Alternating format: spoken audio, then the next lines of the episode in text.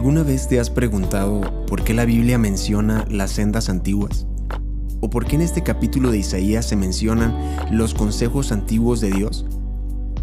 Esto es porque Dios no cambia.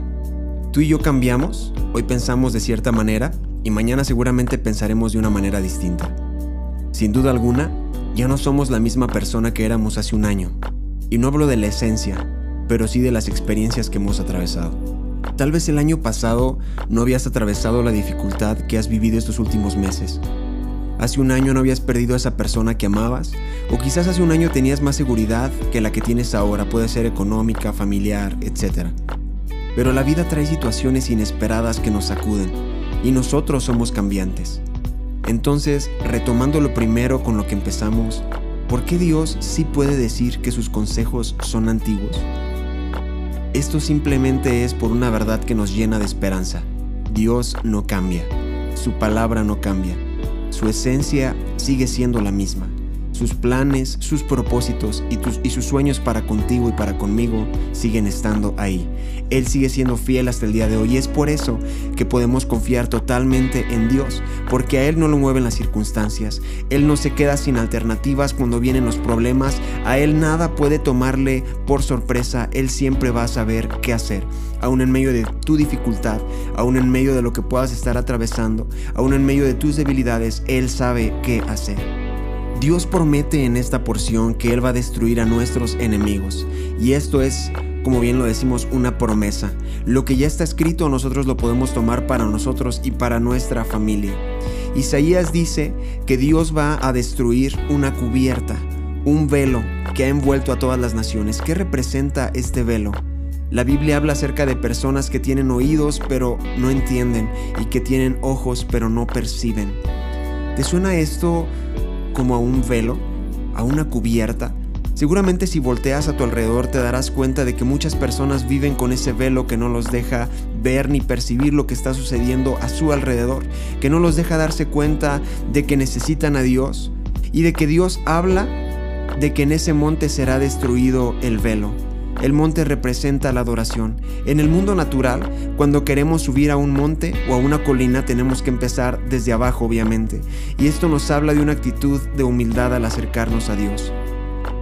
Cuando nosotros eh, retomando lo que hablábamos al principio, cuando nosotros reconocemos que nosotros en sí mismos somos cambiantes, somos débiles, somos inestables, pero que Dios siempre permanece fiel, Dios siempre permanece fuerte, sin moverse por ninguna adversidad, esto nos lleva a adorar y a confiar en Él.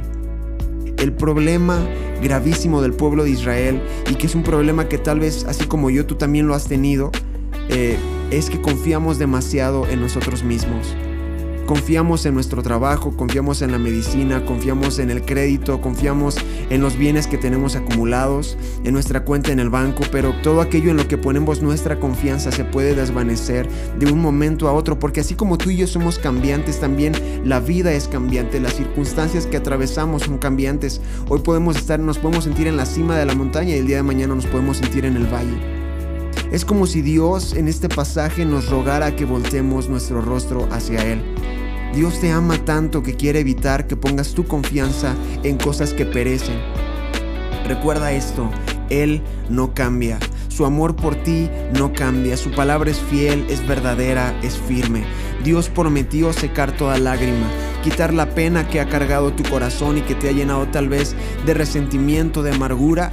Y hoy es un buen día para tener una actitud de adoración para con Dios. Pero ¿cómo puedo tener una actitud de adoración si ¿Que acaso Dios no ve lo que me está sucediendo?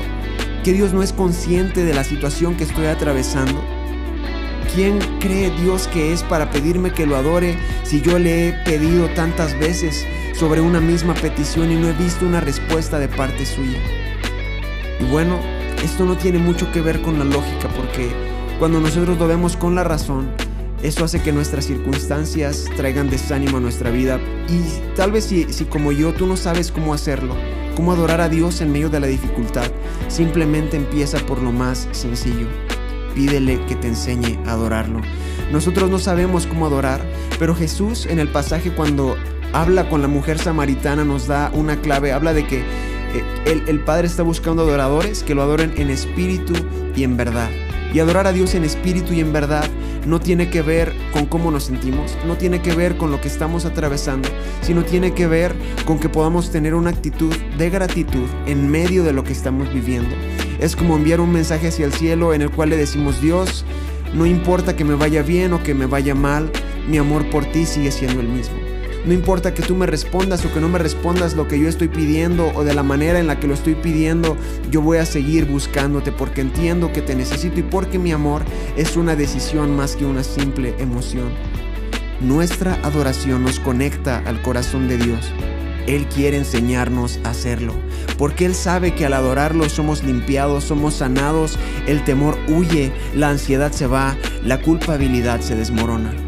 Dios es el mismo de ayer, de hoy y para siempre, y sus pensamientos acerca de ti no han cambiado.